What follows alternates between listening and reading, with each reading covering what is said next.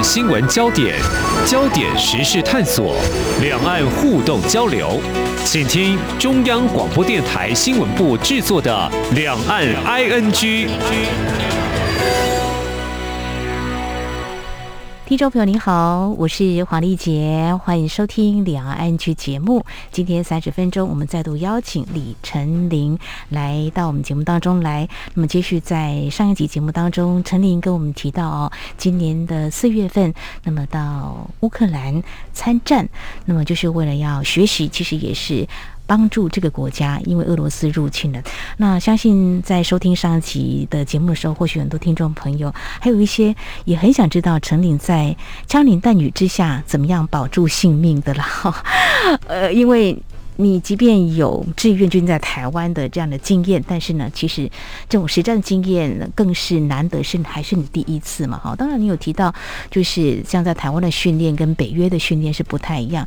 据我看到的一些报道。听说乌克兰的这个军人，他们有受过美国西方的一些军事训练。这次你在国际志愿军的这个行列当中，认识了很多来自各个国家的志愿军，是不是？大家也会讨论到这个部分，或是你自己参考或吸取到一些？诶，其实乌克兰的军队他们作战，其实是真的有跟台湾的不一样的部分呢。嗯嗯，有还蛮大的，因为他们现在都是。从一四年的战争的时候，那时候他们就开始跟北约开始做合作，嗯，就慢慢的从旧思维什么人海战术啊，从这样子就是可能比较旧式的那种作战，就是比较开始转移向现代化的战争为主，对，就是跟配用就是很多的配置上更灵活这样。嗯，提到这个，或许听众朋友从一些报道当中，大概也跟我一样有看到这相关的一些资讯哦。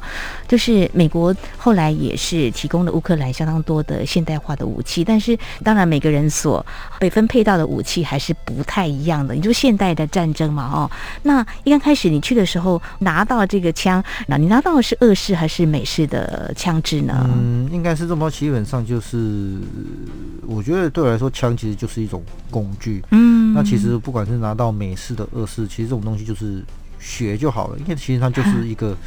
工具其实就跟手排车跟自排车都是，其实都是一样，它就是一个工具。哦，是吗？呃，有教官会教你们吗？哦，还是有。就是如果比如说，可能有些人他知道这个武器怎么去操作，他就会教我们大家说这个武器怎么操作啊，怎么拆解啊，怎么如果故障要怎么去做排除这样。嗯，这之前在台湾当志愿役的时候，嗯。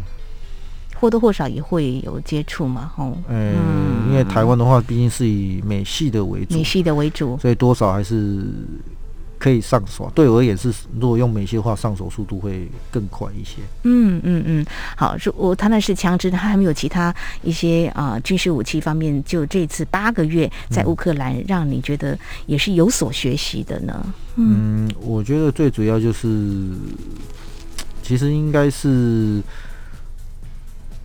火箭类比较多，就这种单能火箭啊、嗯、反坦克那种，就是加布林、加布林啊、N 洛那一些比较美式的啦，嗯、新的那种，对。那都是要重新学习吧？有机会学吗？有啊有啊，就是因为毕竟那种比较复杂性一点，可能要花点时间去学这样，因为它那个系统就美式的一些系统，它没有像二式的，你可能很快，大概嗯一天甚至你半小时就可以学会，那个是比较不一样的，需要一点时间这样。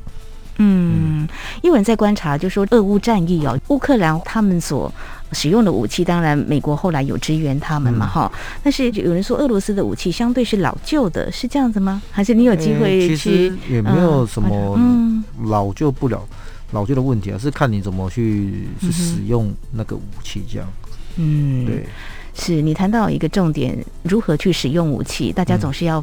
有学习的机会被教嘛？哦，但是在战场上呢，时间上可能都会比较仓促一点。嗯，有可能你待了一个城市，呃，现在可能采取什么游击战啊，或什么战，之后可能又采取不同的策略。嗯，所以在八个月的时间，你大概有去到哪些城市？哈尔科夫基本上都是哈尔科夫的郊区，嗯哼，然后到后面的库皮扬斯克，然后到最近比较大家知道的那个卢甘斯克州，应该是这样念吧？其实我记不太清，那就是在呃库比扬斯克再往前的地方，这样。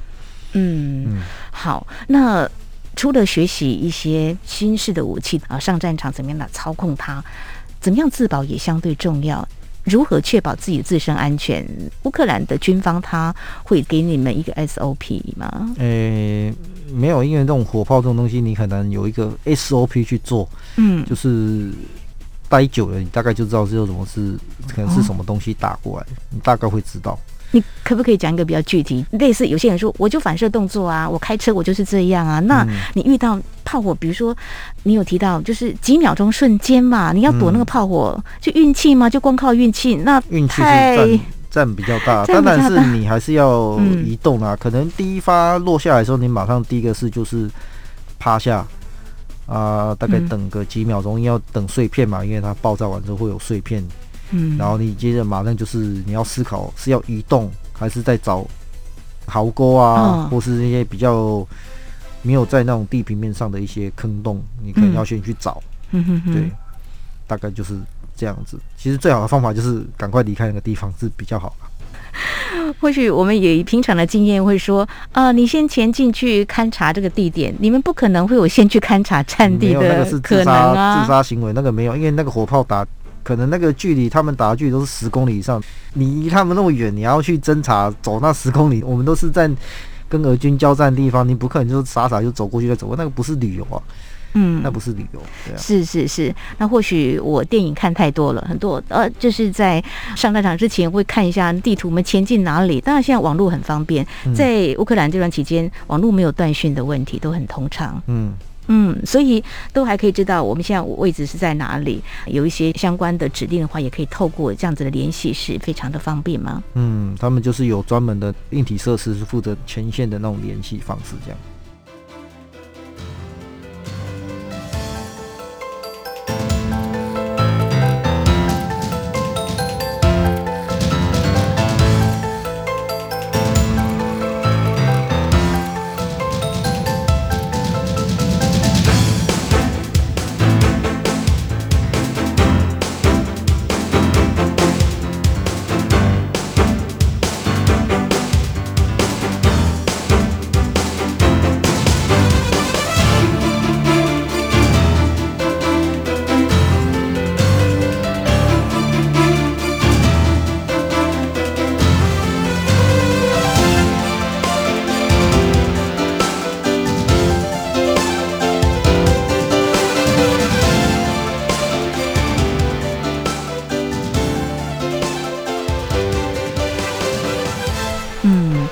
还是提到自保问题，就是说会不会需要带一些什么样，让自己或呃你们的同袍有人不幸受伤的话，应该怎么样在第一时间呢？大家互相的扶持嘛，或是啊包扎之类的。对对，就是尽量是以包扎为主啦，然后就想办法就是把他送到野战医院这样。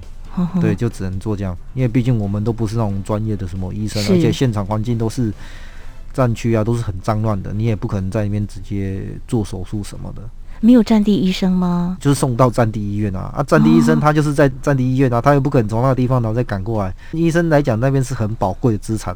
是。对啊，就是我们都是送到战地医院给医生去处理这样。你有送同袍去战地医院？诶、欸，有掩有掩护过一次，对对对。怎么掩护法？啊，没有，就是其实就是拿枪就瞄前面啊看是什么状况，然后。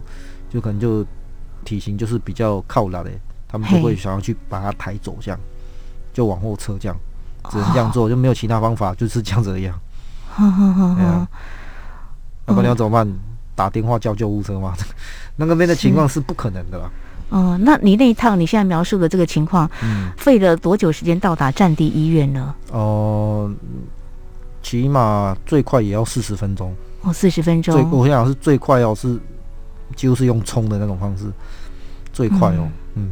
嗯。哼，所以就是十万火急的，就是呃抢救生命嘛哈，但是要到最近的战地医院就对了。所以你看到的一些城市，刚刚提到不管是哈尔科夫，还有其他城市，啊被战场蹂躏，也有民众还在当地生活的一个境况，有些民众还是没有逃离他们的家园。嗯，嗯，对，有没有机会跟这些逃离家园的当地的民众互动？或许他们也一下子第一时间没有办法认出你们是国际志愿军，他们的反应有没有让你印象深刻的？他们当地的反应？嗯，有，因为如果大家记得的话，八月的时候，那时候中国不是发射十一枚导弹吗？就是在台湾的海域。那基本上这件事情在乌克兰是爆非常大，所以基本上乌克兰人都知道有台湾这个地方。哦，对，哦，知道台湾这个地方。对，你会不会觉得有点讶异呀？对，其实我不会啊，因为这么大的新闻。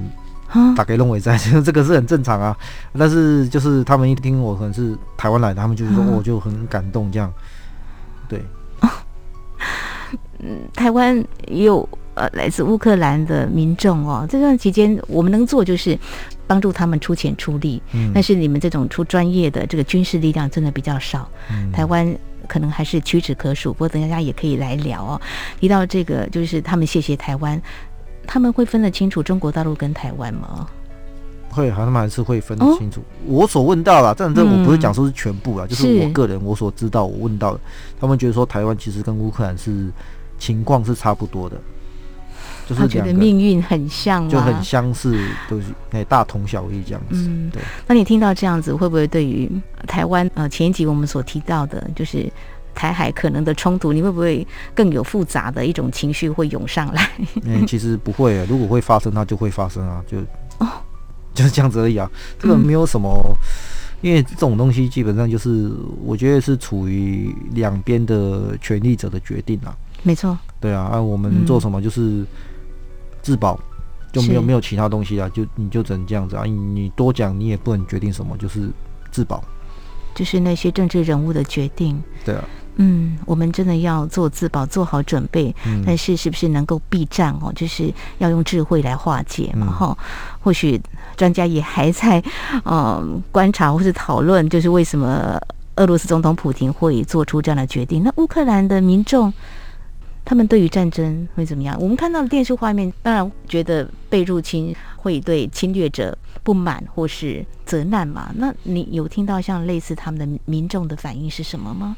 嗯，有，他们会觉得说，怎么会有这样子白痴做出这种事情？嗯，对他们大部分反应，我所感受到大概是这样吧。对嗯嗯嗯，也是透过这个媒体报道，乌克兰的民众还愿意上战场哦。那你所感受到的这个？情况，或是你有没有认识乌克兰的啊？同样跟你大概一样上战场的战士呢？嗯，也一定会，一定会有啊，都会有认识啊。嗯嗯嗯，一样跟你一样英勇。也没有到英勇啦，其实对我而言，这次就是工作这样子啊。工作，职业工作就对我职业工作对你来说是一份工作。嗯嗯。有人说会是所谓的置业，但是学习其实也是其中延伸的一个面向了哈。那、嗯、我们谈这个，就是谈到国际志愿军，我刚才有提到了，就是说你也可以在这个机会大家共赴战场，但是也可以认识一些朋友。他们对于台湾，像乌克兰的民众，你所呃接触到的，他们对台湾的认识跟理解，那国际志愿军他们对于你来自台湾，他们又是什么样的反应呢？哦，他们就觉得是还蛮。惊讶也蛮特别的，因为他们也知道，就是台湾跟乌克兰也是差不多，哦、对，所以他们也是很关注，就是两岸的一些、嗯、呃权力上的一些选择啊，他们也是蛮注意这件事情的。但是对我个人而言，这就是你也不能决定什么啊，会发生就会发生啊。如果发生的时候，到时候看政府要怎么去做一个决定或是决策这样。嗯，对于你们呃，像陈琳你自己，还有你所认识这些好朋友，现在都还有联络嘛？国际志愿军，如、嗯、大家可能对于战争冲突上战场，你们的想法跟行动一定会跟一般人不太一样。呃，开个玩笑啦，就是说、嗯、这些国际志愿军你所认识的，你有没有问问他们，如果台湾有难的话、有事的话，他们也会来帮忙吗？呃，我觉得这个部分就是要牵扯到对于国防部。有没有愿意开放这样的一个方式给，比如说有经验的人来做一些军事上的行动？这就是会牵扯到信任上的问题。但是，呃，毕竟国防部嘛，这个单位是他们想法是超英赶美的，所以这个部分就很难去回答。嗯，可能国情不同，考量也不太一样吧。哎，对，就是大家最常就是长官经常讲的，国情不同。好，这背后的考量是什么？我想呢，我们还可以再观察。我们如果关心俄乌战事，也提到台海情势，这个是我想陈林有这个实战的经验，在乌克兰的这样子的经历呢，感触应该是特别多。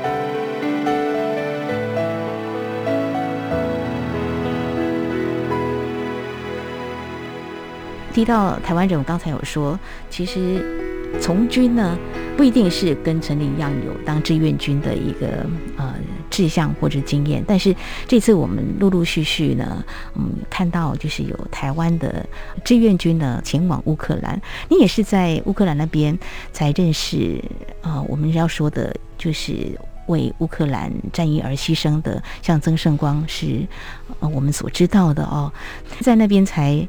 知道他也是来自台湾，嗯，对，他是有稍微问我怎么参加啦，但是我是跟他讲说，嗯、啊，你有老婆啊，有什么的，就是也不用来啦，因为认真讲啦，因为毕竟他有家庭，嗯，就是我个人给他一个建议的参考，这样，就是给他参考有一个选项，这样、嗯。当初他在台湾的时候吗？对对对对对，嗯，先问我要怎么去，对对，就有什么建议，对，然后你建议他。这样，但是他还是去了。嗯，那去到乌克兰的时候，你们有机会在同一个战线吗？就 我的意思是说，一起作战嘛，嗯、在没有被分配到。因为那个地很大，所以基本上大家的分配都是不一样的地方。这样。那你什么时候知道他战死沙场呢？嗯、呃，印象中是十一月那时候，十一月那时候，嗯、因为那时候就是突然有朋友呃发一个那个。那个线动，我想说，哎、嗯欸，这个不是圣光吗？怎么会写几年？嗯、就是一九叉叉年到二零二二年，然后什么我们会纪念你，就是类似的这样的话。我想说，可能应该是阵亡。对，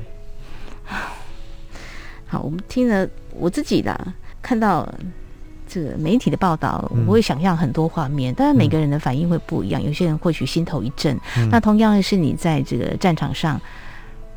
总是哎，知道这个人还是会有点不一样的这种心理上的感受吧？嗯，多少会啦。但是庆幸他是当下马上走，因为如果你是受伤，嗯，受伤送到医院，那个是很痛苦的一段时间，你可能会痛个两个小时，甚至到三个小时。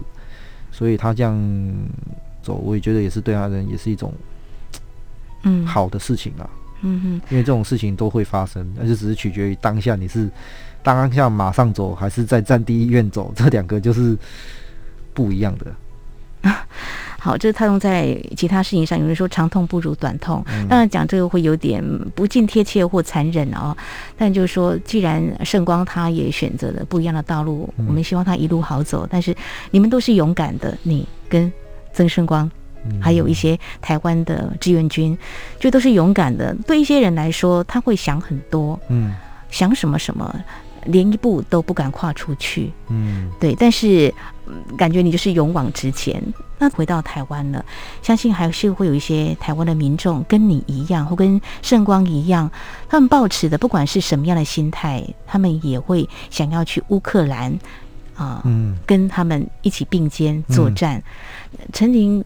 你会有什么样的建议给他们？圣光是圣光啦，嗯、对。那其他的人呢？最近有没有一些人来跟你嗯请教？你有什么样的建议给他们呢？嗯，呃、我觉得就是自行评估啦，因为这种东西弄咋被毁啊，还要我去跟你教你怎么走路，买机票，这是一件很奇怪的事情。我觉得，嗯、呃，能不去是好事啦，就听听别人的经验，当做一个借鉴，我觉得这是最快啦。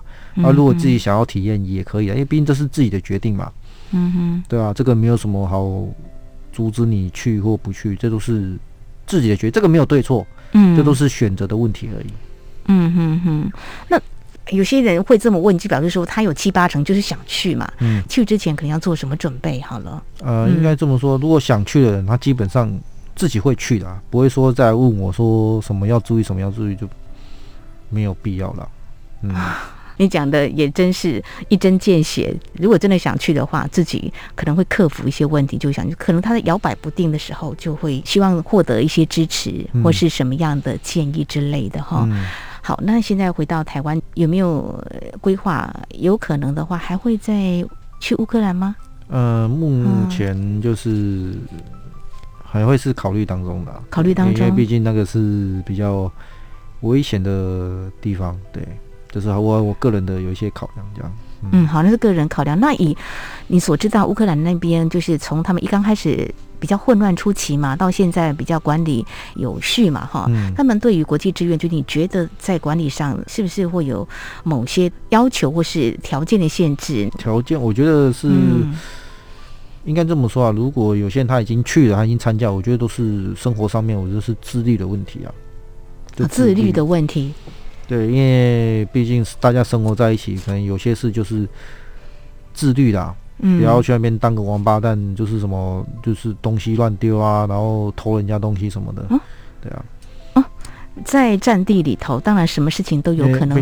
你所指的，你会提出来，可能是你有蛮多感触的。嗯，就是有发生过。我要强调说，不是什么偷东西不好，不是那个我是说，因为毕竟我不认识你，而且我不是你那国家，可能大家生活方式有差异性。嗯，我就说可能就是尽量就是 be nice，就是大家就。自律，这样互相尊重啦，就是以团体来讲是比较和谐的方式，这样、嗯、是。还有之前你有提到，不要抱持英雄主义，对啊，在一个团队当中，嗯，一定要大家一起团体合作的群体战，嗯，是吗？是这样子。嗯、好，那在你思考还不要再重返乌克兰，我想在台湾其实有一些你还可以做的，嗯、比如说像在今天我们谈了。一些了哈，或许有些人还不是很满足，嗯、要不要跟更多人来分享一下？是不是有相关的规划，可以让一些人可以分享一下你的经验？有啊，未来可能就会规划一些呃分享座谈会啊，就类似这样的一个讲座跟分享。对，我想这也是学习的收获哦。嗯、那从战场上能够平安的归来。真的是很不容易。我之前就说了，这个“平安”这两个字呢，现在你看起来会不会不一样？写起来会不会不一样？嗯，感受起来当然会是不一样，还是平安还是最重要的。嗯嗯嗯，好，我们要助人，要把自己呢啊、呃、先武装好、顾好，好嗯、对不对？才有办法做更多的事情。啊、因为你自己先有能力，再去帮助别人。对对对对对，这些话呢，或许我们从小听到大都不会有什么样的感觉。嗯、可是啊、呃，今天我们李成林呢，在我们节目当中，从上一集到今天这一集，分享了这难得的学习的经验。呃，话说学习，其实我真的觉得这是很不容易的一个人生经历。